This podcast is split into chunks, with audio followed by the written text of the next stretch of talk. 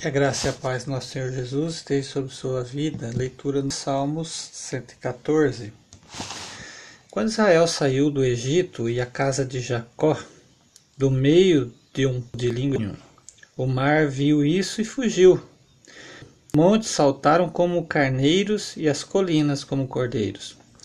Ó mar, que tens que foges assim, e tu, ó Jordão, que tens que cuas, e vós, montes, e vós, colinas, como cordeiros.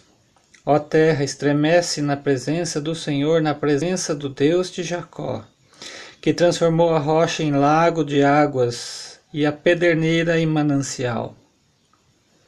Esta então foi a leitura do Salmo 114. Que Deus abençoe sua vida com esta leitura, em nome de Jesus.